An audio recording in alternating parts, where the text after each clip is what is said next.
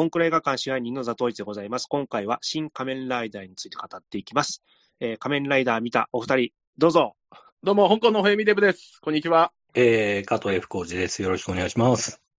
よろしくお願いします。お願いしますまえっ、と、加藤さんのリクエストによってですね、俺か。いや、もう、犯人俺か。問題作をやるんですか、問題作を。大変ですよね。ね、庵野監督物件なんで、どうしようかな、迷ってたんですよ。やろうかなって。うんで、ちょうど、はいはいまあ、加藤さんから後押しされたんで、まあ、まあ、やっちゃいますかと思って、ね、はいあの、日を決めてはいやったんですけども、はいえーっとね、なんかいろいろえー世間がざわついてるということで、そうですね、思った以上にざわついてますよね。はい。あの、地雷を踏まないように今日はやろうかななんて思っております。いや踏んでいきましょうよ、もね、うんそのままを言いましょう。そのまま、ね思ったこと、思ったことを言いましょう。それはあんまねう。。全責任はね、ザトイさんにあるって感じ、そうですよ。はいもうこれはもう主催者がやっぱ全僕も台然本通り話してるだけだっていう。言わされてるんですもんね。言わされてる。そうですよ。じゃあ、感想いきますか？い了解です。はい。はいじゃあ、じゃあ僕から言っていいですか？はいはい私、あの、2、2回見てきまして、で、まあ、1回目は正直、まあ、面白いところもあるけど、点々点みたいな感じで、ちょっと正直そこまで1回目は乗れなかったんですけど、ただ2回目、まあ、ちょっと細かいことは気にせずに、まあ、かっこいいところだけを見ようと思ってみたら結構、まあ、面白かったと。うんで、この1回目の鑑賞の後に、ちなみにその、オリジナルの仮面ライダーの1話をちょっと見たんですけど、うんまあ、このかなりダークでおどろしい、おどおろおどろしいテイストだったので、あ、今回の新仮面ライダーってまさにこの仮面ライダーのこのさこの初期の方をやろうとしてるのかなっていうのが驚いた。で、この絵の作り方とかロケ地とかも完全にそれに寄せているところにものすごいなんかこだわりとかがあるっぽかったので、まあこの辺のオリジナルリスペクトがもう庵野秀明っぽいよなーなんていうふうには思いました。ただまあ、そのかっこいいシーンのところはまあ好きなんですけど、ただちょっと内容的には点々点っていうところが少しあったなっていう感じですかね。まあ全体的に踏まえて、あの、僕は全然面白かった方ではあるんですけども、まあ簡単にこんな感じですかね。はい、え僕はですね、本当、まあ、ドキュメンタリーのね、情報が入ってくる前の、ちょっと最初の印象をね、僕も話そうと思うんですけど、まあ、最初見たときは、やっぱりまとまりがない、なんかちぐはぐな印象というか、ちょっと編集とかにもちょっと若干違和感を感じてます。うんでですね、まあ、ただね、やっぱりかっこいいシーンはいっぱいあって、とかあるんですけど、まあ、最初にね、仮面ライダーが山の上が、山の上？丘の上？山の上から登場して、はい。とジャンプしてうん、空中で前転して、うん。であんな長距離を急に着地したシーンを見て、うん。僕は本当に、令和のこの時代にこれやんの？と思って、すごいびっくりしたんですよ、僕は。だからまあ、多分は70年代前半とか、まあ、ウルトラマン太郎とかも結構、ああいうアクションがあって、トランポリンアクションみたいなのがあって、結構対応されてるから、多分70年代前半、日本の特撮アクションとしては、ああいうの流行ってたと思うんですけど、まあ、一方で、この1971年当時にもうブルース・リーってドラゴン危機一発でドラトランポリンアクション出せえと思ってるんですよ。いや、うんで、それ、そんなこともある中で、まあ今この時代にまたそれをやっちゃう。で、例えばブルース・リーとかだったらおそらく現実的でリアリティのリアリティのあるアクションを求めてるブルース・リーにとって、やっぱりあれはうそんくさうさんくさいものっていうか、嘘くさいもんだから、ちょっとそういうふうに思ってたと思うんですけど、今この時代にトランポリンアクションを採用しちゃってるっていうことに、まずびっくりして僕。前半はすごい、あの作品は毎回毎回オープニング10分とか15分で驚かせてくれてるんで、まあ、うんその部類というか、まあ、いいも悪いも、やっぱりこっちの予想を裏切ってくれるんで、自分は、うんその瞬間結構脳からドーパミンが出たなっていう感じがしました。はい。まあ、よ、良かったっていう感じなんですかね。そうですね。まあ、全体、まあ、やっぱり評価はすごい難しいけど、かっこいいシーンはいくつかあるな。公平美さんにかなり近いかなって感じしますね。ああ、なるほど。ザ、ザトイさんはいかがでした？えーっと、私、仮面ライダーはスカイライダースーパーマン世代で、1号も、えー再放送で見てたんですけど、まあ、子供の頃の記憶がほぼないんで、うんほぼまっさらな思い入れで、えーゼロから見てたんですけど、フラットな感覚で見ることができました。うんうんうんシン・ウルトラマンと同じく元ネタに敬意を持ちつつ、えー、庵野秀明テイストもあるっていう作品という印象でしたね。はいはいはい。で、まあ、衣装デザインとかアクションシーンも現代風にアレンジされてなかなかいいなと思ったんですけど、有名コンテンツを映画化することによって、まあ、オリジナルの経緯と型破りの両立っていう、その目の超えた観客の厳しさを考えると、まあまあまあ、いい着地点を見出せたのかなと思いましたね。あと、オープニングの戦闘シーンでの、えー戦闘員の血のりの量とか吹っ飛び方に、その暴力の加減がわからない状態の改造人間の表現というのは面白かったなと。あと、オリジナルで使われたロケ地とかあカメラアングル、アクションの、うんはい。ああいうライダーキックに代表される現代の VFX の使い方の対比は面白かったなとは思います。うん。ただちょっと情報量が多かったんで、い一回ではちょっと 分かりづらかったっていうのはありました。ね、2回、3回見見たくなりますよね。いろんな意味でね。うんってな感じです。ああ、なるほど。え、じゃあ、仮面ライダーは、じゃあ、その、こう、1位は知らないけども、世代的には、やっぱ、じゃあ、普通に親しみはある、やっぱあれなんですかね、仮面ライダー自体に関しては。一応再放送でうん見てたんですけど、記憶もほとんどなかったです。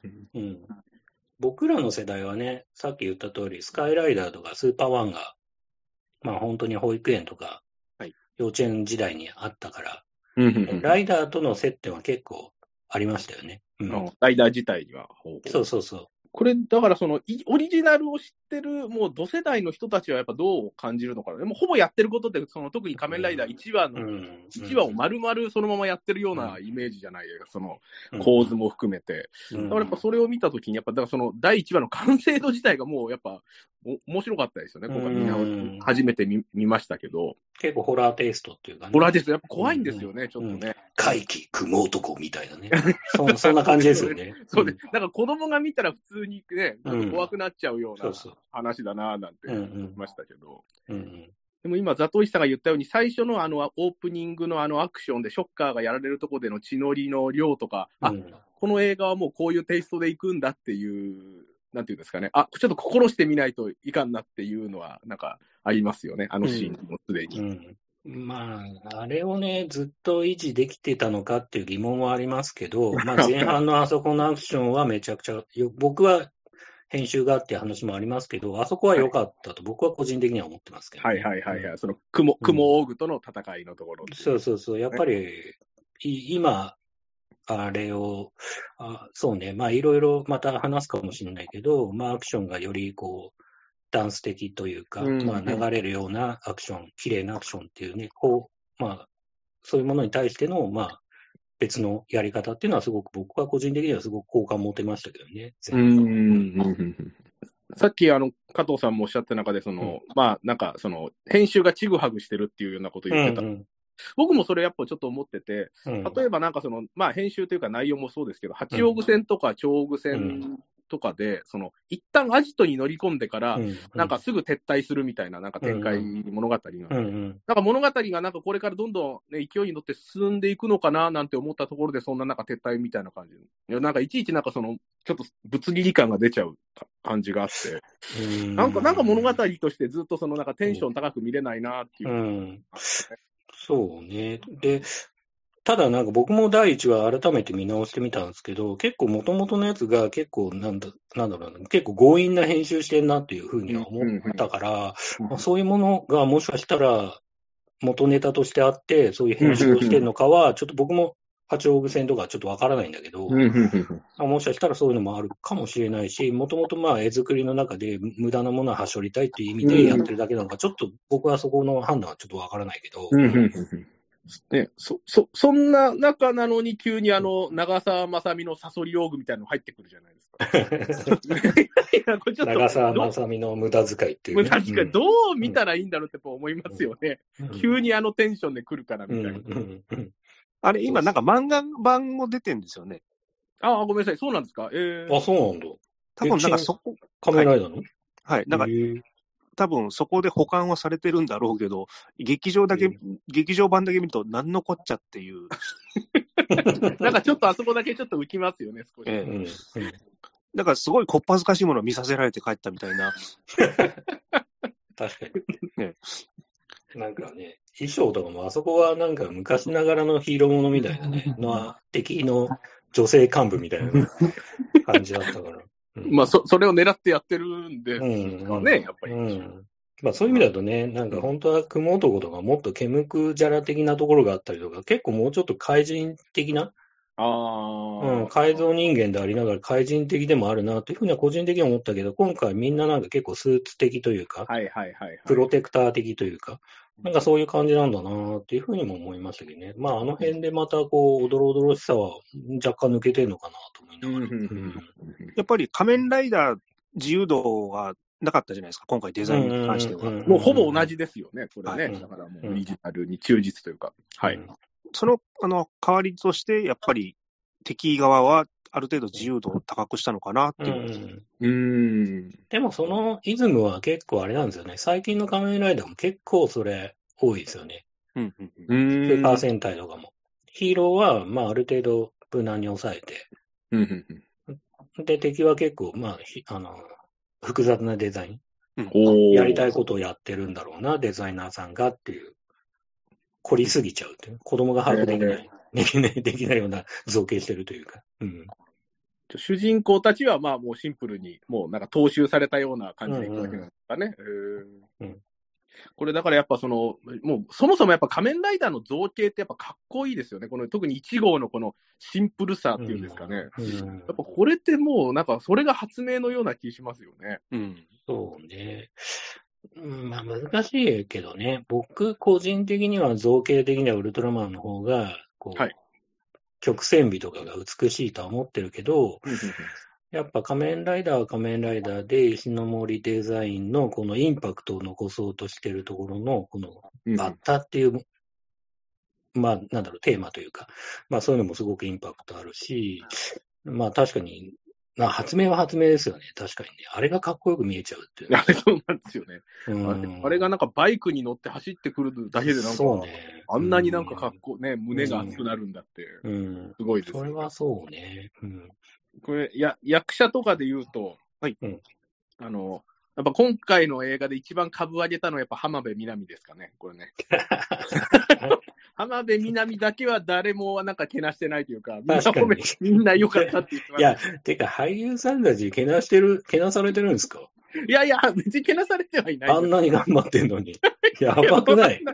あんなに頑張って中にも入って頑張っていやいやいや、まあけ、けなされてはいないです。けあどー。特にやっぱ一番そのみんな良かったっていうのは、浜辺美波はみんないいって言いますよね、あれね。まあ確かに。あの、僕もあんま知らなくて。はい。で本当に自分の理想とする女性をなんか現実に出したらこの、こういう感じなんだろうなっていうのが、そのままの人でびっくりした。でも、綾波レイですよね、あれ、そのままでまあまあまあそうだけど。うん、っまたやってるよって感じですよね。て言われてますよ。よね。あ、やっぱりみんなそう思ってたんですね。そうそうだだと思いますよ、そうですよね、やっぱあの感じ。そう言われてるよね。うんで、シン・ゴジラの石原さとみが、はい。アスカーって言われてて、ああ。で、なんだっけ、シン・ウルトラマンのはい長澤まさみが、えっ、と、ミサトさん。あ、そうそう、ミサトさんって言われてます。だから、みんなキャラが似てるんですよ、女性キャラの出てくる。引き出しがね、どうしてもね、そその3つぐらいが出してくるっていうね。ね。まあ、ジェームズ・キャメロンも似たようなもんですよね、だそうそうそうそう。ムキムキの女っていう。ムキムキになってる。強い女ね。うん。でも、この浜辺美波って、去年かなんかの映画で、やがて海へと届くっていう映画あったんですけど、うんうんうん。これでも、その、まあ、この突然消息を絶つ主人公の友達みたいな役やってたんですけど、うんうん。すごい良くて、なんかこの、この空虚な、なんかも、ね、心を持つようなキャラクターみたいなのとか、うん。すごいハマる役者なんで、なんかすごい、あ、いい、いい役者だなって思いましたね、今う回。俺はもあの、ビジュアルしか見てないから、同じ。演技わかんないけど。でも、あの、で、すげえ興味持って検索してみたら、なはいなんか、あの、スペースガーシーとかできて、あこの人暴露されてんだと思って。でもしょうがないよ。すきっと素直な子なんだなとか思いながら。ガーシいー法にろいろあるのかやられてる。なそう、ガーシー法にやられてんだと思って。それ以上調べませんでした、うんすごい。このアップアップのシーンがこんだけ多いのに、やっぱこの確かに。アップにた耐えうるこの顔の、なんていうんですかね、美しさというか、うんやっぱこれはやっぱすごいですよね。うん理想。2時間飽きなかったですもん、顔。2時間、いや、そういや、です。飽きない。2時間浜辺美波のアップだけでいけますもんねうん、多分飽きないですね。ずーっと見ながら、可愛いな可愛いなと思って見たんですいや、よ。わかる、すごいわかる。わかるわ。ずっとね、NHK のドキュメンタリーでもずっとね、はいあの、映って、端の方に映ってたりとか、あえてその、映してた説ありますけどね。浜辺美波さんも。これあの、も、あの、例の問題のドキュメンタリー。まあまあ、その話はあれだけど、なんか、それとまた長くなりそうだからあれだけど。いや、でも、その話をしないわわけには、まあまあまあ。まあざっとしたらいかないですよね。じゃあもうちょっと本編の話してから、その後、ね、本編の話、そうですね。そうか、本編の話しましょうか。本編の話しましょう。すみません。もうこれ、俺、あと、やっぱり偽ライダーとかの、はい。あのー、トンネルの中かな？はい。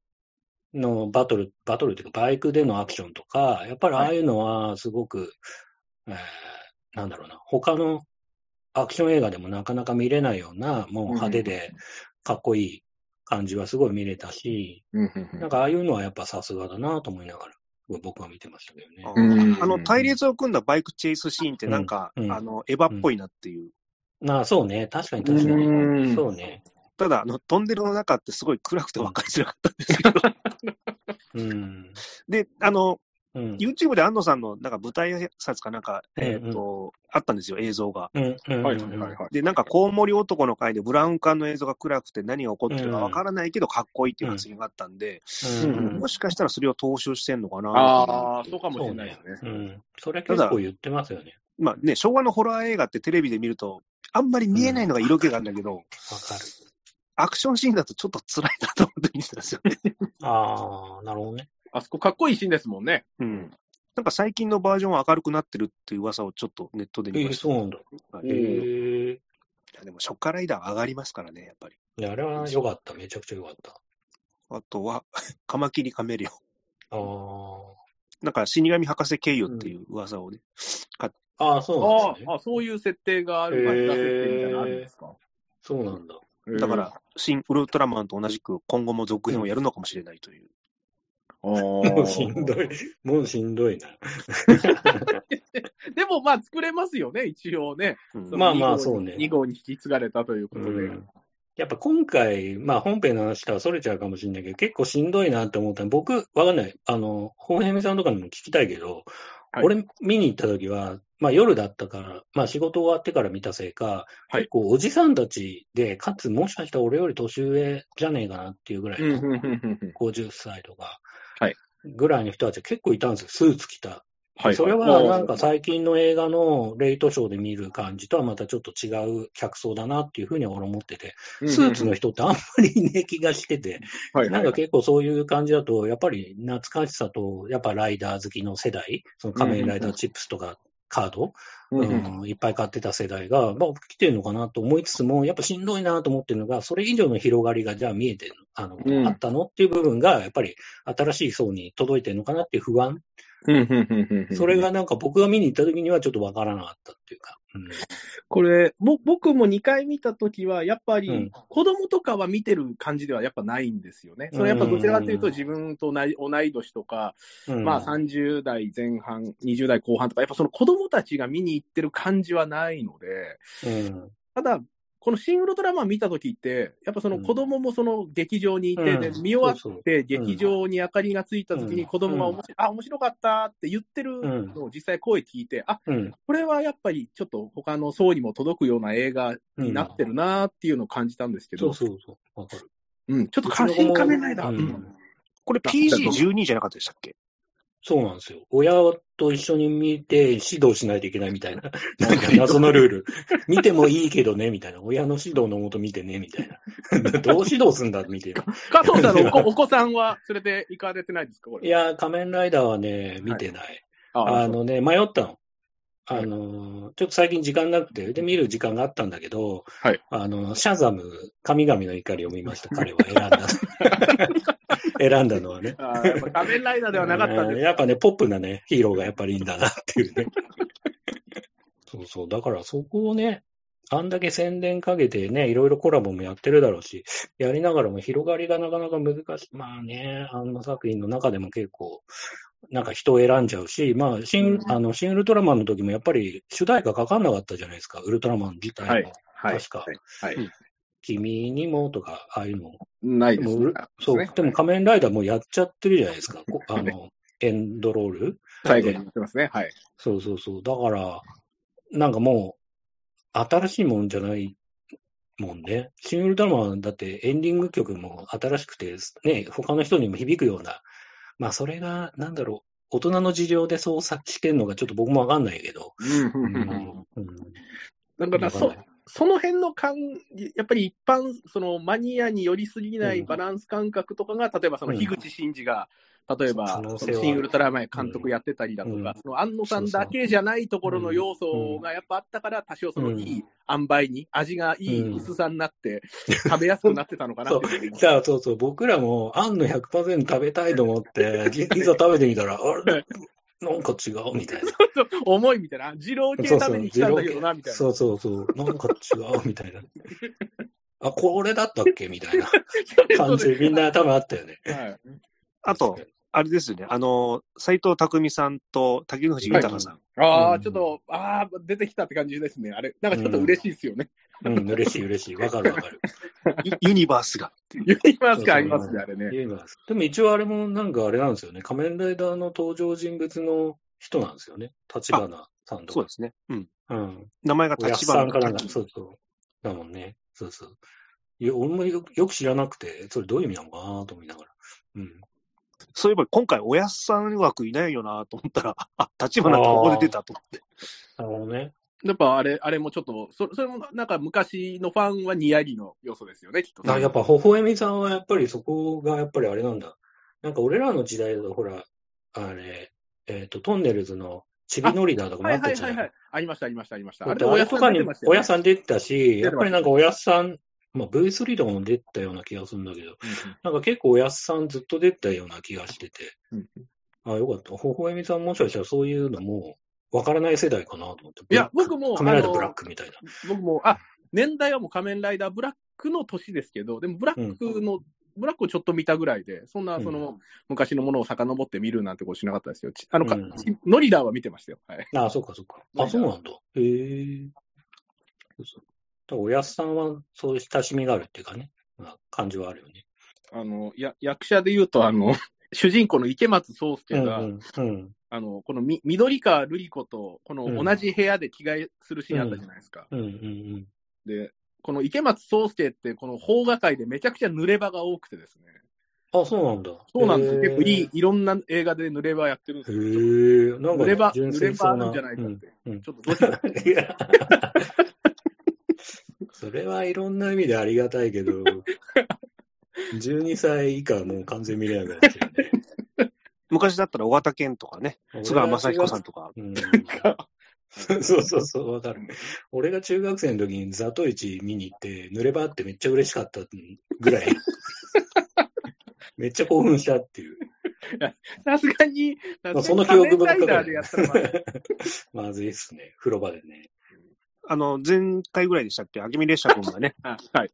池松壮亮さんのことを、はいえっと、何でしたっけ、大因子が奥歯に挟まったような喋り方をする方。どういう、どういうことなんですか、本当もう。味、味だよね。本当、それ言われたせいで、僕もう毎回それを思い出すんですよね。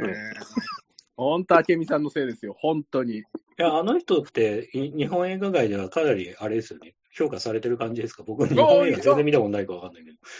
評価されてますよね、ザトイさんね。結構で、話題作も出てますよね。うん俺売れると思ってたもん。うん マジっすか？マジか、これから、これから、いい役者だなって言って。でも、あれですよね、一番最初ってあの、ラストサムライに出てるんですよね。そうあ、そうそうそうそれ、そうだよね。そうなん子ですよね役なのね。うん。すごいね。ねだからすごいですよね。あんのまで行ってるしね。すげえ経験してるよね。いやいやいや、本当、場数すごい踏んでます、ねうん、すごいよね。やっぱうん根性もあるんだろうな、きっと。うん。まあ、あのね、ドキュメンタリー見たらもうそう言わざるを得ないですよね、もう。まあね。じゃあ、その話しますか？いや、もう。ちちなみにさ、あの、ルミ子さんさ、ごめん、最後に、はいルリコさん結構最初はさ、なんか、緑川博士死んでも全然私は大丈夫みたいなさ、はい、はい、はい。感じだったけどさ、急になんか着替えるぐらいからさ、急に女子がすごい増してくるじゃない？で、最後な、なんか、もう胸貸してくださいみたいな感じで、なんか、感情爆発してるじゃん。なんかキャラ変わったなって俺個人的に。それは気にならなかった？いや、ちょっと、なんか、急にだから、あの、あの、部屋で着替え、うんなんか、服が、服が臭いみたいな、急になんか、急に発狂する流れとうんかびっくりしちゃいます、うんあれそうえそんな、ちょっと言うキャラだったっけみたいそう そうそうそうそう。その割には目青くなったりとかしてさ、もうわけわかんもう混乱ですよ、もう。こっちも。パニック。な。だから、そう、なんですか、なんかそれが、やっぱ浜辺美波っていう、そのなんかやっぱ、うんあの人は多分それをなんか、その瞬間その瞬間でできるんですかね？なんか、その。すごいです。あんな、なんか確かに、嫌ではなかったけどね。うん 読めないじゃないですかね。読めない、読めなかった。いろんな意味で。だって、緑川博士の娘だとか最初言われながら、ね、もちろん、あの実際は違うって設定ありながらも、全然感情出してないのに、急に爆発してるから、どうした？と思って。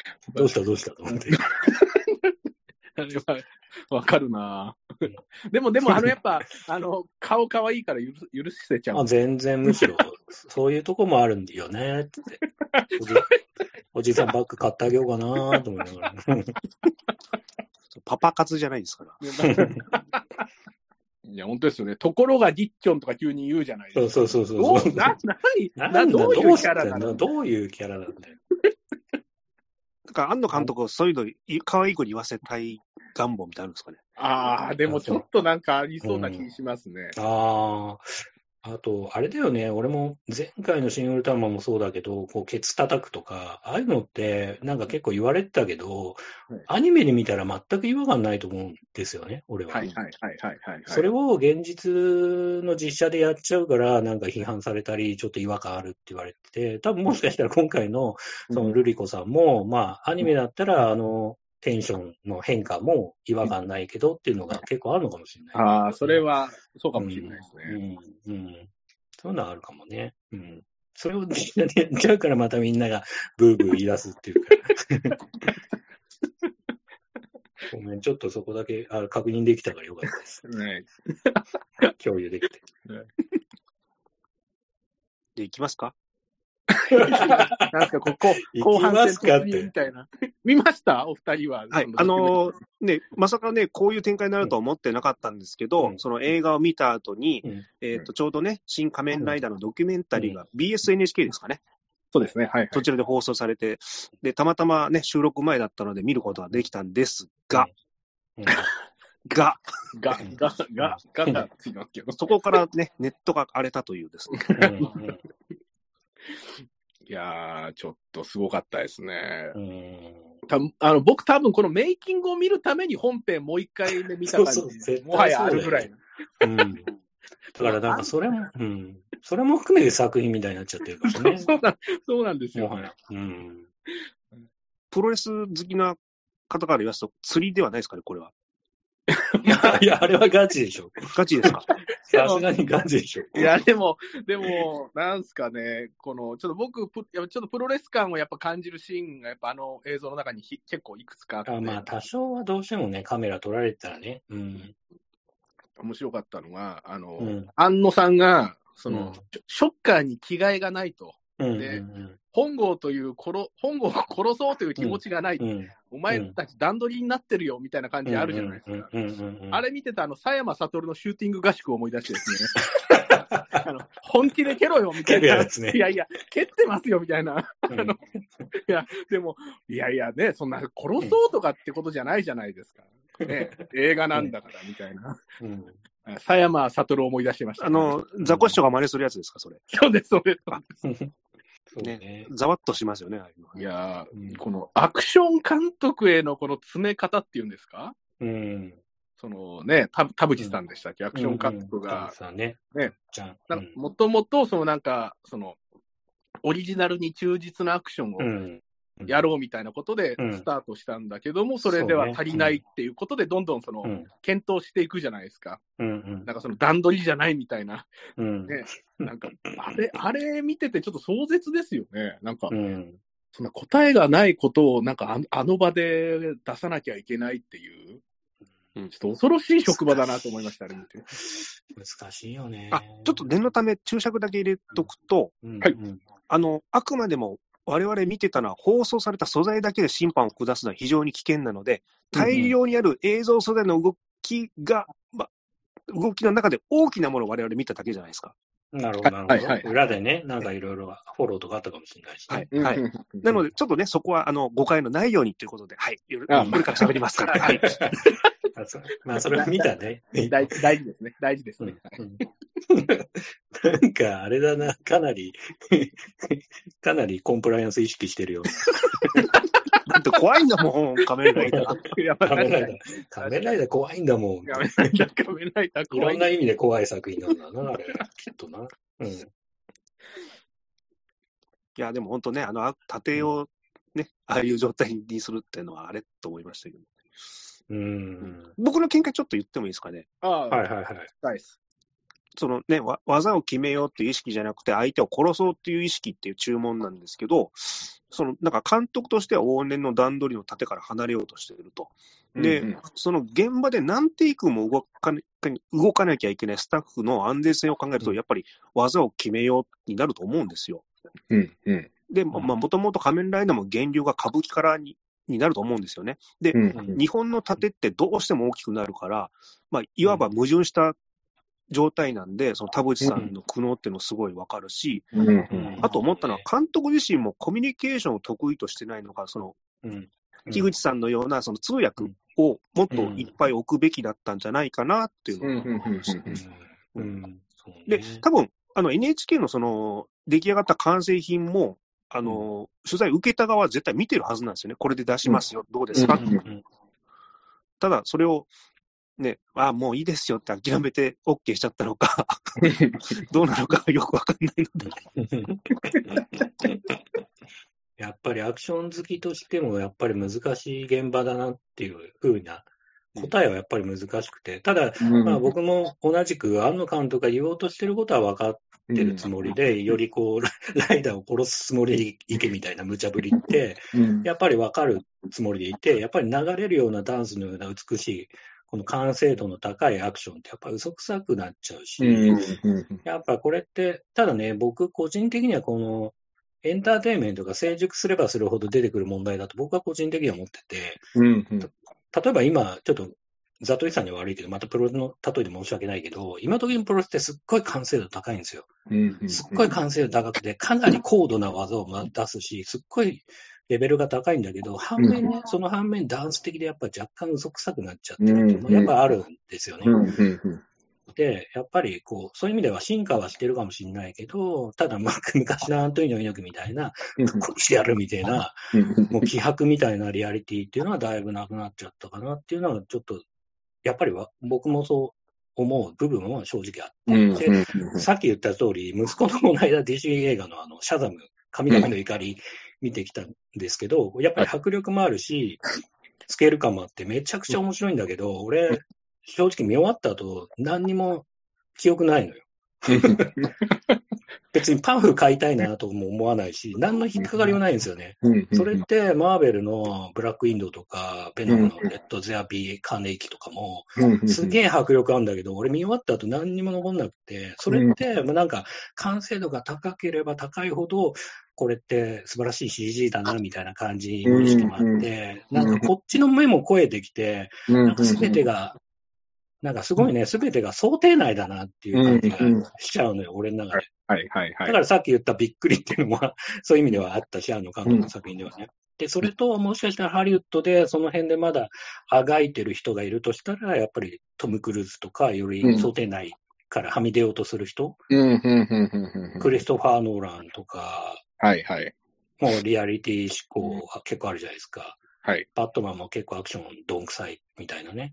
うんとか、まあ、ワイルドスピードとかももちろん CG 使いまくりだろうけど、まあ一部リアルにアクションの、あの、車の、あの、カーチェイスとかやっちゃう感じとかも、もしかしたらまあそういうものに対する、まあ想定外の何かを見あの、カメラに収めようとしてるのかなっていう気持ちはやっぱりあって、そう、だからそういう意味だと、やっぱり、まあ、安野監督がやろうとしてることはわかるけど、じゃあ、あなたのビジョンってどれなのっていうのが、やっぱり現場としては相当辛い現場だっただろうなっていう、っていう感じはしますよね。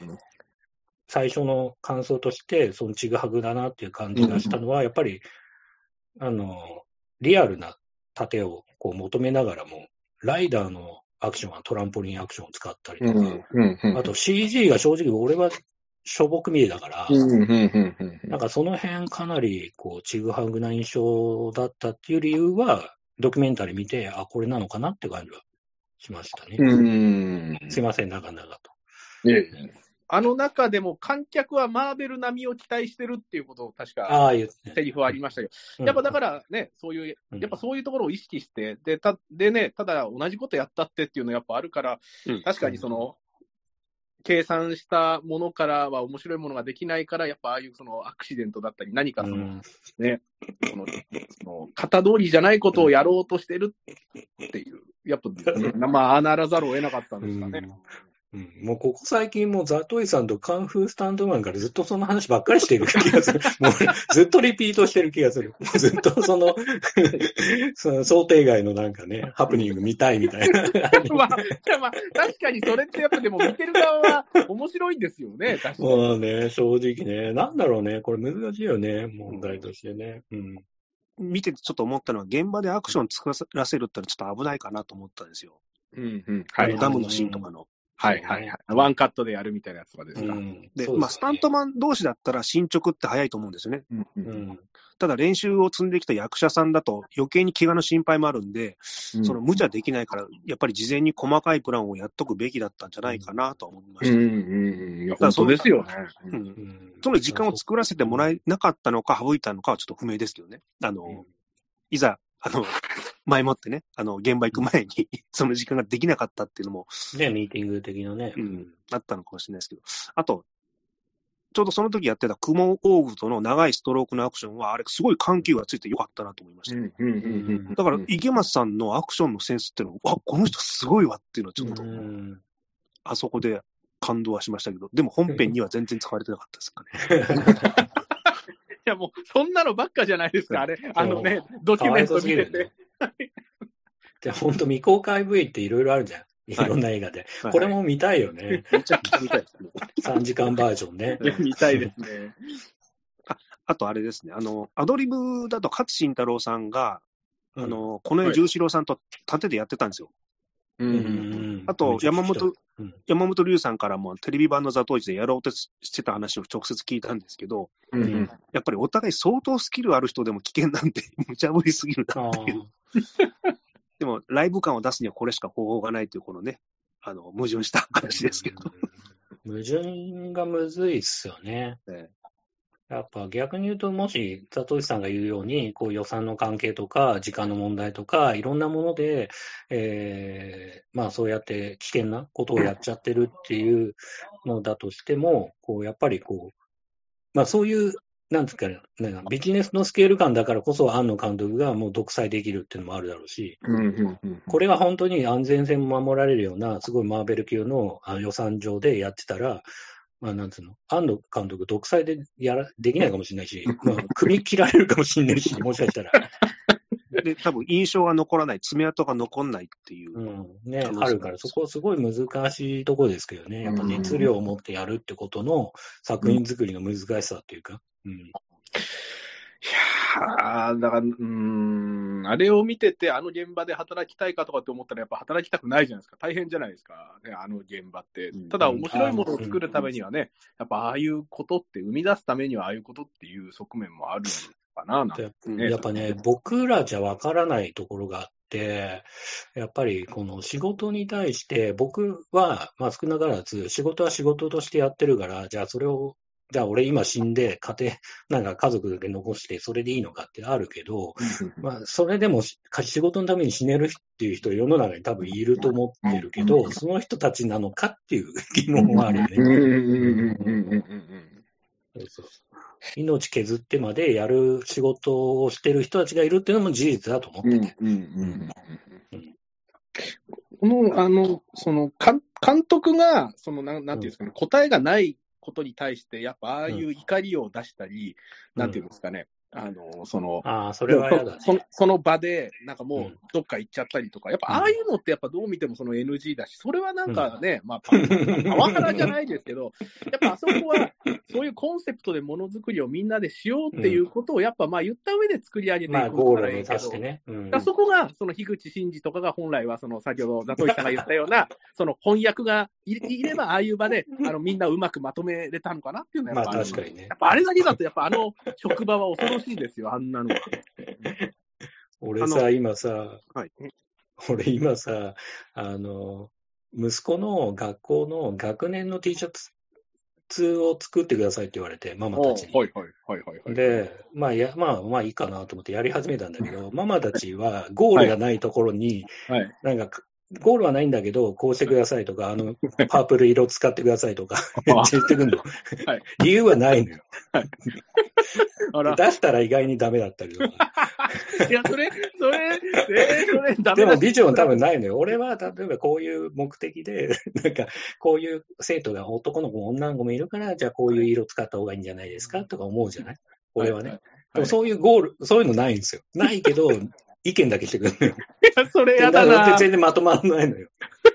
でもママたち3、4人がなんか T シャツ係だから意見だけめっちゃ来るんだけど、まとまりはないのよ。答え出ないでそう、俺、それ、あの、うちの、あの、妻に、はいあの、これもうあんのじゃんっつって。ゴールねえわっつって。あっちにビジョンがね、なさすぎてきついわ、俺。じゃあもうそうそう、じゃあ最後はもうその4人で話し合いさせて作らせたらいいですよ。マジで。マジで。ほん、そんな感じで。でも話し合いに俺も行かなかった。めんどくさすぎて、ムカついて。もう台本置いて、もう俺行かねえっつって。はいだから、もうこのでも作るのは作りきるけど。うん、まあいいや、その話は。新仮面ライダーのラストシーンみたいに4人で打ち合わせさせてくださいよ。本当だよね。座り込んでやろうかな。いやあの最後も、だからラストシーンを結局その俳優3人に決めいや、きてもらう。であれもすごいコクというか、コク、めちゃくちゃコクだよね。プロじゃないからね。ねえ、だからそれ、それって、まあ確かにでもその3人が作り上げたものが本物といえば確かにその、安野さんが言うことっていうのも確かに正しいかなとは思いますけど、でもあの場で、あの3人がそのみんないる前で、このね、うん。膝突き合わせてどうするっていうのを話す、あのシーンって恐ろしいなって思いましたよね。で、未だかつて聞いたことないもんね。なんかそういうのって。まあ昔は本当に、はい、まあなんつうの？アクション、こう、スタントマンチームとかもない時代もきっとあっただろうから、まあ、そういう時はね、もちろん俳優さん同士で話し合ったりとかしながらやってただろうけど、まあ長いね、この時間、ある程度こう、スタントマンチームとかいろいろね、ある歴史の中で今、ないんじゃないかな、きっと。あんのかなジャッキー映画でもないんですかああいうのは。ただ、ジャッキー映画とかはさ、まあ、この話すると長くなっちゃうから途中でストップしてほしいけど、ほら、サモハンとかだったらさ、やっぱもうフルコンタクトで当てちゃうとかさ、やっぱ高いところから落ちるとかさ、やっぱりそういうのはリアリアリティのあるところをより目指してるだろうし、はい。まあ本当か嘘か知らないけど、確か谷垣さんのなんかインタビューかなんかで読んだときは、ジャッキーとかも、なんか振り付けとか半分ぐらいしか覚えなくて、あとはもうパンチが来たら反射的に避ける。おうおう。だからより、まあもちろん振り付けとしてなんとなくは覚えてるだろうけど、うん。だからこそすごいリアリティがあって、なんか激しくてかっこいいみたいな感じがあるっていう、美しすぎない。じゃあ、なんかちょっとやっぱ今回のアクションにも通ずるようなところはあるわけですうね。ん。僕、個人的にはジャッキーって結構コンプレックスあると思ってて、ブルース・リーが、まあまあ存在そのものがリアリティあって、現実的でうん超かっこいい、まあ強そうだしっていうのはあるけど、うん。ジャッキーそこに対する、こう、コンプレックスがあるだろうから、それに対するアンサーとして、多分そういうアクション。うんで、自分はもうそれができないから、ブルース・リーと同じことできないから、じゃあ、俺は落ちたりとか、そういうところで、いや、さっき言った、まあ、想定外のことなり、うんまあ、リアリティを出すってことをしてたのかなって、個人的には思ってるけどね。うんまあ、その話はいいんだけど。ちょっとこれは、ね、なかなか難しいとか、ああれなんで、ちょっとゆっくりここを喋りますね。うん。結局は、うん自分の庵野秀明という名前でおお客さんが来ると。うんうん。やっぱりすでに手垢がついたもの、中途半端なものを出したらお客さんは離れると。うんうんそうすると次の仕事はないと。うん。うん。で、こういう流れになると、多かれ少なかれ、やっぱりこういう状況ってあり得るものなのかっていうのを見てて思ったんですよね。うん。うん。うん。うん。ああ、そう。はいはいはい。わかります。なるほど。でうんあのうん、本当言葉を選びながら慎重になりますけども、あの、工業という仇の世界の常識が通用しない特定の人たちには許される特権、領域かもしれないんですよ。はいはい。うん。うん。うん。うん。うん。そうねはいはいはい。で、凡人の自分だったら他人は100%コントロールできないから自分の行きたいベストの方向に明確に提示する程度に抑えると思うんですよね。うん。うん。ただ、それが妥協であり、ハードルを下げていくっていう過程の始まりなんですよ。うん。うん。うん。これが作り手と観客の矛盾なのかなと。はあ。あなるほど。プラスさっきちょっと話出ましたけど、ジャッキーが怪我してほしくないけど、無茶してほしいっていうパラドックスとちょっと似てるのかなっていう、あ。ああ。っていう、今慎重に喋ってますけど、ああ、非常に。まあ確かにその最後のラストシーンをこの庵野秀明が実写で作るってなった時に、このラストシーンどうするかって、それはやっぱみんなどういう思いで見るのかってなった場合に、確かにそれは生半可なものは出せないですよね。みんなああだこうだこうやって言う言うわけですし。で、だからその中で最後にああいう決断をしたっていうのは、やっぱ確かにでも、あれは安野さんしかできないですよね、今の。あの人しいかああいいう決断は下せないですよね。もうかんもう。うん。下手したら非難を浴びるの覚悟であれをやったのか、うん、うん、うん。またメンタル壊すのも覚悟の上で。うん、うん、うん、うん。そうね。ただ僕もちょっと気になったのは、最初見たとき、ちぐはぐだっていう話をしたけど、なんかその、じゃあ、庵野監督に、の足りない部分、その、ずば抜けてるところはずば抜けてるし、じゃあ足りないところを補えるような人たちって、なんかいないのかなって最初俺思ったんですよ。うん、うん。最初見たとき。でもドキュメンタリー見てたら、それ結構難しいなって思うぐらい、庵野がもう神として、うん、うん、うん。もう現場にいるから、これの意見言えねえんだっっていう不不安中か、なんか、うん。だからこれ以上コンテンツが大きくなったり、ビジネスが巨大化していったときに、さっき言った通り、うん。女子も呼ばないといけないとか、いけないときに、なんかこう、それでいいいいんだっけっていう部分はちょっと思ったよね。まあ、やっぱ日本ではやっぱりそういうの難しい。やっぱりね、こう、かなり閉ざされた世界の中で神になっちゃうのかなって感じは、まあ、俺も言い方悪いのか。感じはした。うんまあ、俺はいいけど。うん、宮崎駿とか、やっぱり富野監督とか、俺、やっぱ最高の作品って、やっぱり一人の天才とか、うん、なんかそういう、なんつうかな、うん、ずば抜けてる人というか、うん、まあそういう人が作るもんだよなって思ってたけど、やっぱり最近のこうやって、じゃあ、さっき言った通り、まあ、安野が言ってるんだとしたら、マーベルと比べられちゃうよねってなった時に、マーベルってもうそういう次元じゃないじゃないですか。はい、はい。個人が作るようなもんじゃないっていうか、まあそこの作家性なんで、もうぶっちゃけもしかしたら求められてないっていうか、まあそうですね、もうマーベルスタジオとしてにはなってますよね。そうそうそう、それ、うまくいっぱいのヒーローをまとめてくださいみたいなさ、まんべんなくみんなの見どころがあって、見せどころがあって、まんべんなくこう、なんかず、なんかそういう笑いが入って、アクションがあって、ままあぶまとめてくださいみたいなさ、うん、なんかその、ジャスティスリーグとかもそうだけど、なんかそういう感じになりつつあるものと戦うのはやっぱむずいよね、このうん あでもやっぱりね、あの怪我はし,、してほしくない、もしかしたらね、命取りの事故にもなるかもしれないんで、やっぱり、うん。そうね。えー安全性を考えた方がいい。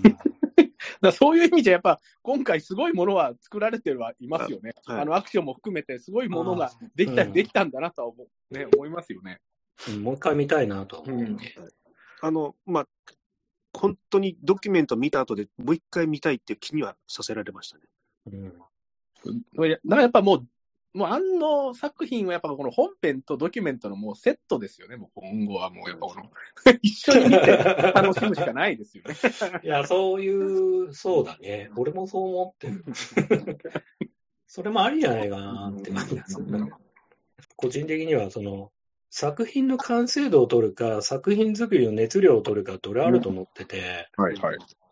なんか、うんむずうん、例えが難しいな。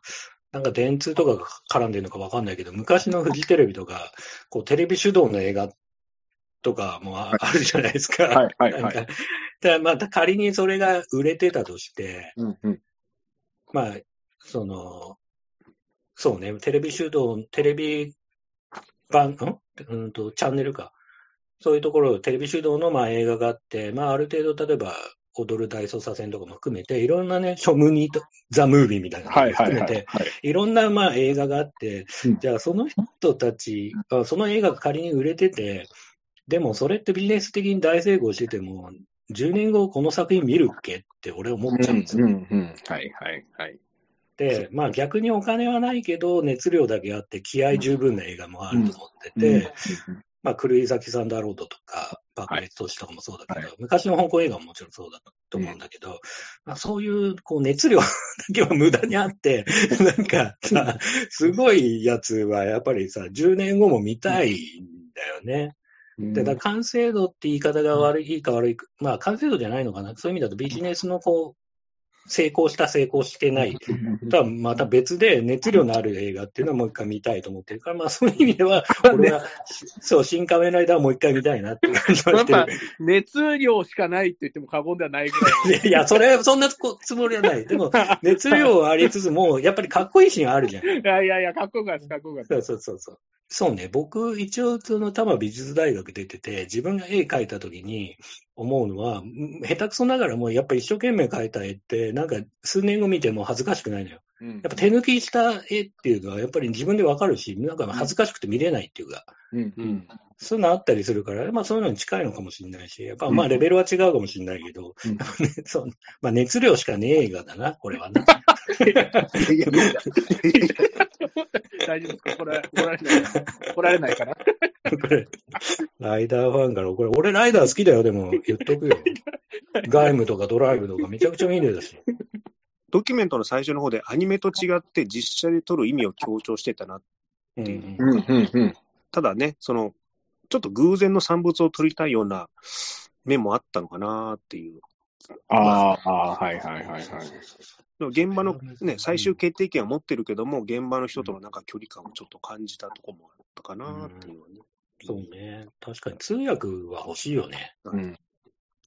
だだからな、なんかそのアクションの人は型に入ってしまうみたいなことを、もうそれも言ってたと思うんですけど、これあれですよね、宮崎駿が例えばその声優に、なんていうんですかね、その職業声優を使わないで、うんああいうわざと役者さんを使ったりするみたいなところにも通じてるんですかね。うんなんかちょっとイレ、イレギュなんかその、型にはまらない、なんなんていうんですかね。そのちょっとイイレギュラーな何かを見たいみたいなところもあるんですかね。うーん。あるんだろうね。うん。やっぱりね、日頃練習してるとどうしても動作って、こう、滲み出てしまうというか、うん、うん、うん、うん、新ウルトラマンの時も、偽ウルトラマンが頭叩いて、いたたたたってやってるやつも、もともとの旧ウルトラマンの中でもアクシデント的に、それが、そのシーンがあって、庵野監督それ好きで、まあ、新ウルトラマンでもやってたっていううん。だから、なんかそういうアクシデント好きなんだろうね。でも、でも、これ、プロレスファンなら、プロレスファンもアクシデント好きじゃないですか。もう大好き。もうむしろアクシデントのために我慢して他のそう見てるって感じそうなんですよ。だからやっぱこれってやっぱ矛盾してて、ハプニングみたいな。ハプニング、やっぱプロレスも、やっぱこの一番で、そのうん猪木がホーガンからアックスボンバーグやったり、そうそう下出し、うん下出しをするみたいな。でそうそうそうね、あれはアクシデントだけど、猪木が実はね、仕組んだ、ああいうそ仕掛け、う。うん。借金取りから逃げるための、うんやっぱああいうこの、あの会場から去るためのうん。ね、あの仕掛けだっては言われてますけど、そう。見る側の矛盾もあるよね。矛盾はある求めてるし。アクシデント大好きですよ、もう僕なんて本当に、それはアクシデントのために見てる。5年間、5年に1回ぐらい起きるとしたら5年間我慢して見てるって言っても過言じゃないですから。そうなんです、そうなんです。わかります。すげえわかります。はい。原作オマージュで、あれ、池松さんも、そのために足の骨折ってくんないっていうのもあったのかなって、今ちょっと感じました。ああ、藤岡弘の。あ、でもなんか松葉杖の時あったでしょ？ああ、あそういう意味で言ってんのか。あそうそうそう。あれ、本当はあの、骨折ってくんねえかなって頼んだけど、いや、9軸ぐらいにしてもらえませ んかみたいな。確かに今の時代に合ってないんだよな。で難しいですよね。うん。あ、そうそうそうそう、それだ。今、一番腑に落ちました。今の時代に合ってないことをやってるっていう。そう。うんだからこんなにみんな大騒ぎになっちゃうという。そう、映画業界はまだまだそういう部分あるのかな？わかんないけど。まあ、う特にほら、う売れっ子というか、日本の中でも何人かしかね、そういう監督っていないだろうから、うん特にね。うんですね。あと、あの、ベイビー・ワルキューレの監督さんも、ツイッターでなんか、え、怒ってらっしゃったみたいあ、そうなんだ。へえ。え、どんな感じで、何えっ、と何、何を言われたんですか？あれだけ、あのー疲労してるということは、当然アクション部やスタッフにももっともっと幸せが行っているはずなので、あまり笑い話や美談や愛な、あんな監督への理解とかにしないでほしいですね。ああ、なるほど。なるほどね。あうんまあ、ご意見があったと。やっぱさ、これむ、すごい矛盾してるのは、そういう意味だと、やっぱりさっきから言ってる通り、こう、見てる側は、そういう、こう、想定外のものもうんカメラに収まってて、まあちょっとやっぱり自分の想定外のことが起きた時のこう興奮っていうのはやっぱりあるから、そういうのを見たいって気持ちがありつつも、やっぱり、じゃあ俺はその現場に入れるのかとか、なんかこの時代に合ってんのかとかっていうふうに考えると、やっぱりあれって NG だよねっていうこう矛盾があって、いや、本当ですよ。めちゃくちゃ矛盾ですよね。うん。だってあのドキュメンタリー見て面白いと思ってるわけですから、やっぱそれはそれでね、あの、うん。やっぱりまずいところもありますよね。それをねね、エンターテインメントとして楽しんじゃう部分もありますよ。うんなんかさ、こう、あの作品、まあちょっと、シン・ゴジラとかのさ、えっ、と、撮影の現場のことは僕、あんまわからないけど、なんか、例えばシン・ゴジラとかだったらさ、なんかほら、えっ、と、結構取材して、政府の対応、こういう場合はどうでしたかって結構聞いてたっていうふうに聞いてて、俺はこう、で国の対応とか、まあ、そういうのがやっぱりリアルとして描かれてたっていうふうに俺は思ってて、でそういう意味では、シン・ゴジラは、なんか、その庵野が言う嘘じゃない部分を入れたいっていう部分は、なんかすごくうまくいってたのかなと思ってるし、まあちょっと新エヴァあんま詳しくないかわかんないけど、まあエヴァの場合は、まあ庵野自身の、まあ人生みたいなところが、まあ反映されて、まあそういう意味でのリアリティっていうのもあるかもしれないけど、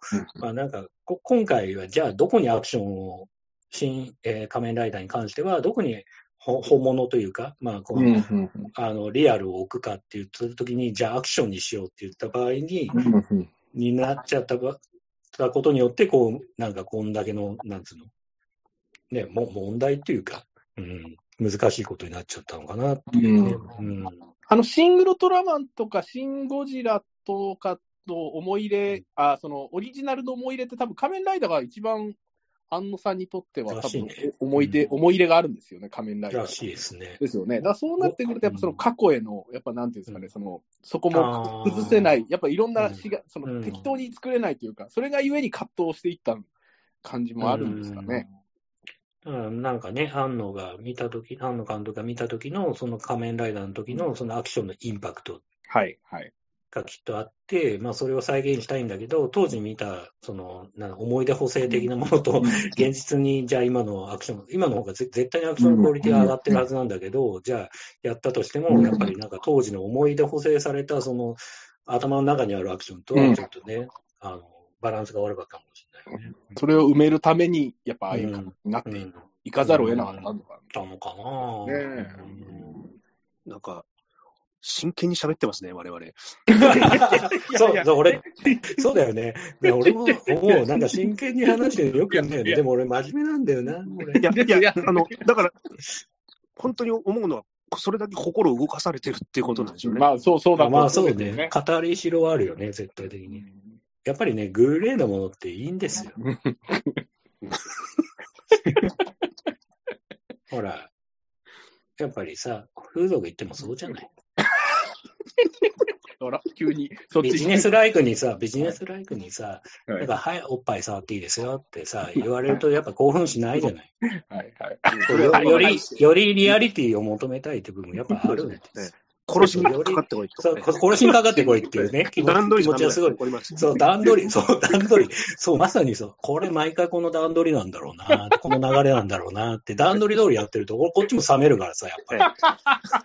いや、いや、から俺、急に別のさ、アクションを俺もやったりする。俺も急に別のアクションです。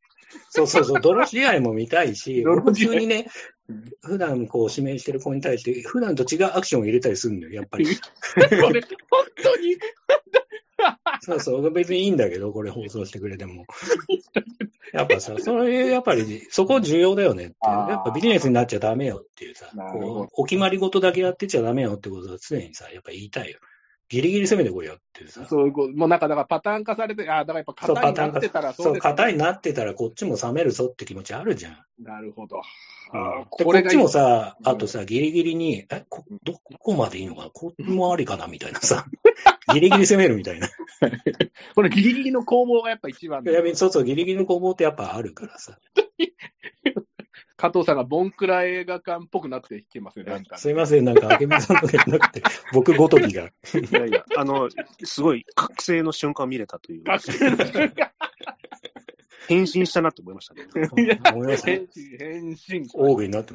素晴らしい。いや、でもマジマジよ、これ。でも結構リ、いい話だなって俺は思いや、ってる。いや、あ今の話今の例えさえこれ腑に落ちてますよ、僕も。腑に落ちるでしょ。腑に落ちますに。確かに、そうそうそうその、うんあの、なんか、詳しくはちょっと話せないんだけど、俺も。なんか、もっと本当はね、ここ深深掘って本当は話したいんだけど、深掘れない残念さ。もっと、ポッドキャストのね限界あるだろうし。いや、十分、十分話してると思いますけどね。うん なんか、久しぶりになんか原点回帰を見たああ、感そうじでですね。いや、原点回帰ですね。そうね。ポッドキャストのオリジナルに対する敬意というか、あそうね、ケイ俺確かにもね。ボンクラ映画界のオマージュを今感じましたね、なんかね。このね愛を感じましたよ。結構聞いてるからね、昔から僕もね。小小みさんがツイッターで、あの、はい鶴巻枠はっていうのは、はい。あ、まあ、あれですね。あの、えっ、と、アクション監督ですね。田淵さん。田淵さんがやっぱあの追い込まれていく感じというんですか、その辛いじゃないですか、やっぱああいうアクション監督っていう立場でいながら、そうだよね。そのね、結局、やることなすことなんか違う、うん、違う、みたいな感じで、どんどんね、あのその、うんあ安野さんから言われていく姿っていうのは、やっぱ立場がだんだんなくなっていく、もう顔色がどんどん悪くなっていってるなって、やっぱあれはね、新エヴァの時のね、鶴巻さんみたいな表情になっていってましたよね、その 顔が死んでいく。だって、あの、うんね、しまいにはその縦には限界があるから、なんかロケーションで勝負するしかないみたいなこと、安野さんが急に出して、いやいや、やだよね。うんそれアクション監督の前で言う必要あるかいみたいな、ね。うんやっぱ、でもそういうのをやっぱなんか言っちゃうピュピュア性というか、いやー、まあ、デリカシーのなさ。きついよなーって思いました。うんいや、でも一番厳しい観客が監督だと思うんですよね。うんおめっちゃいいこと言ってる。うんうんうんうんやっぱり仮面ライダーに思い入れがありすぎて、うんやっぱはいああいう風になっちゃうのかなっていうのが。庵野監督のこだわりはすげえわかるんだけど、はいなんか、じゃあ CG あれでよかったのとか、俺すごい思っちゃうんですよね。うんうんうんとか、編集あれでよかったのとか。そのうんなんかリアル、うん、わかんない。そのアンバランスが、さというか、その危うさが後半、の作品だっていうフィルターもわかるんだけど、なんか、うん、そこがもし、なんつうかな、統一感あったら、つまらない作品になってたのか、すげえ逆に完成度上がってたのか、どうなのかなって気持ちもありますけど。うん。あの、八王子戦で、その、なんか八王子があの、ライダーの周りをぐるぐるぐるぐる回って、うんあの、刀で切りつけるシーンとか、やっぱあれとかね、CG、あの CG とかって、うん。そんなにね、なんか、うん。あの、うん。めちゃくちゃ出来がいいとか、なんかそのね、マーベルとかに比べたらちょっと安っぽいななんて思っちゃうような、思うよね。思っちゃいますよね、ああいうシーンとか。うん。うん。うん、だからそのちぐはぐ感が確かに、まあ味、味と、味と言われたら、まあまあ、そんなような気もしますし。俺あんまりエヴァにはまる、まあ見たん、あんまエヴァも全部見てるけど、なんかあんまりその、なんつうかな、どっぷりじゃなかったから、うん。なんかその辺は、豊富エミさんのところの方が、なんていうかな、でもの作家性としてというか、あアニメ、アニメとかの場合は、やっぱそこの辺のバランスは特にかん感実に見れますよね。やっぱ、あれが実写に。なると、やっぱその差、絵との差が出てきて、やっぱやりたいこととのギャップが埋まらなくなっていくっていう感じだと思ああ、なるほどね。うんうんうんうん。あのなりに、そっかそっか。実写だからこそ、まあ、面白い絵も撮れるんだけど、うん実写だからこその、その、自分の理想との差が埋まらないというか。という感じ。うん、なるほどね。うんどうでしょう言い尽くした感じですかね。僕はもう、風俗の話した時点で、いや、引き出しはこれ以上あ腑りませんってに、腑に落ちましたね。これ以上の引き出しはないですっていうね。いやー納得しかなかったですよ。あの、そうなんですよ。なんか、例えば、その、初めて、うその、行った時に、なんか、のなんか、流れるように、この、体とかを洗われると、もちょっう、いや、何。あなた新婚だからいいよ。本当ですよ。やめてください。言っちゃったじゃないですか。これ以上言うなら。あの、もう、んもう、だいぶ言ってませんから。はい。だいぶ風俗は言ってませんから。ああ まあ、独身の頃のね、話、ね。そうです、そうです。もう結婚してからは、もう、それはもう。うん。僕も言いたいことは言ったかな。はいライダー話したいって言いながら、俺もこんなもんですよ。いや、こんなもんですよ。結構でも、なかなか、なかなかいい話してると思いますけあ、ど。本当。本編だけだと分かり得ないので、うんそのドキュメントでね、あの、うん。まあまあ、見れた素材だけで判断するのも危険ですけども、ううんん、やっぱりあれで、こう、すごい引っ張られたなっていうのは、うんそうそうそうそう。気持ちを。なんかもう映画に対する感想さえ変わってくるよね。うんうんううんん。はいはいはいやっぱはい。り印象というか。うん。難しいよね。だから映画のそのさっき言った通り完成度が上がることによって、と矛盾して、やっぱりそういう部分、そのリアリティの部分が減ってっちゃうような部分と、すごい難しい問題ですよね。これはもうこれ以上わかんねえと思って。うん。そそれが、その、なんていうんですか、マーベルとかシャ、ね、ああいう DC が心に残りにくくなってるっていうことそう、そうなんですよ、僕的にはうん。そう。俺何にも覚えてないもん。ブラックウィンドウだからどんな映画だったっけなと思って。でもすっげえ面白いんだよ。見てる瞬間はすっごい面白いんだよ。わかります。もう、もう僕もスカーレット・ヨハンソンが出てたぐらいしか記憶にないです。記憶にないんだよ。そう、めっちゃくちゃ面白いんだけど。なんかこれ、これ考察的にこれどうなのかなっていう感じでパンフレット買いたいなっていう気持ちもないし。申し訳ない。映画会社の人には申し訳ないけど。うん、ごめんなさい。でもラ、ランボーとかターミネーターってやっぱ覚えてますもんね、今でも。しっかり覚えてますもんね。やっぱね確かにね、シルベスター・サローンはロッキーとかもね、こうリアリティあるよね。うん、げ現実とのね、重なりもあってね。やっぱ熱量、やっぱ熱量ですもんね、それもやっぱね。そうそう。で、あとほら、微笑みさんが、まあちょっと、あれ、お雑談的に話すとさ、こう、はい。トップガンの時にトム・クルーズの、はい。とマーベリックのこのシンクロ度がはいはい。すごいって話してたけど、やっぱりこう、はいは現実にいるトム・クルーズと、物語の中のっていうのと、こうどこまで境界線が曖昧になっちゃうっていうか、うんうんうん。映画と現実が、境界が曖昧になっちゃうっていう意味では、なんはい。か、あの作品も、俺らもなんか、何見てるのかよくわかんないっていうか、もう、新仮面ライダー自体にどっぷりハマってんのか、いやいやいや、もうなんか、安野、その後ろには安野が確実に俺ら見えてて、このカメラのこっちには安野がいるんだなってことを思いながら、み見てる。もうわけわかんないよね。どの視点で見てるのか。VR で言ったら振り向いたら安野がいるみたいいや。まあまあ、そうそうそう言い換えればあんのがいる。あ安野がいるみたいな感じの状態で映画を見てるようなさ、見張られてるみたいな感じがさ、だから、なもう本当に純粋にその作品として、もうなんか庵野秀明の映画って見れなくなってきてますよね。そのやっぱいろんな要素、あドキュメントのことも考えちゃうし、やっぱいろんな要素をはらんで楽しめなくなってきちゃってるなっていうのはありますよ。ああ。エヴァの時はもうちょっと純粋に楽しめてた。いや、でもエヴァもやっぱこの、しそのげ新劇場版の時かあら、もう常に横に庵野がいる状態安野が座ってるの。はい、庵野が、庵野と一緒に横で見てます。そうだよね。でも、シン・ゴジラはやっぱりさ、いない、あんまり安野はなんか、そんなに、あの、影、なんかね、影の後ろの方でちょこっと顔出してるぐらいだった気がするんだけどね。ああ、まあまあ、あそんなに、うん。あ、そこまでそう、あまあそうそうですかね。そうです。ん。やっぱ今はもう全面に出てきてる感じがすごいよね。見張られてる感が、こっちも。こっちも試されてる感っていうかさ。あお前はどう見見るんだみたいな。そうそうそうお前はどう生きるんだみたいな。確かにこう、あはい君たちはどう生きるかの状態そうそうそう、そう、状態になってんの。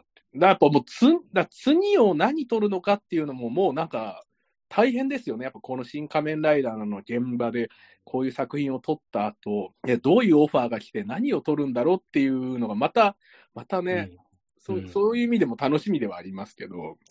まあそうね。常にこうやってこう、いろいろね、楽しませてくれるから、はい、まあね、作品だけじゃなくてね、はい、楽しみですよね。うんまあ、結局、あのユニバースにはまってるという。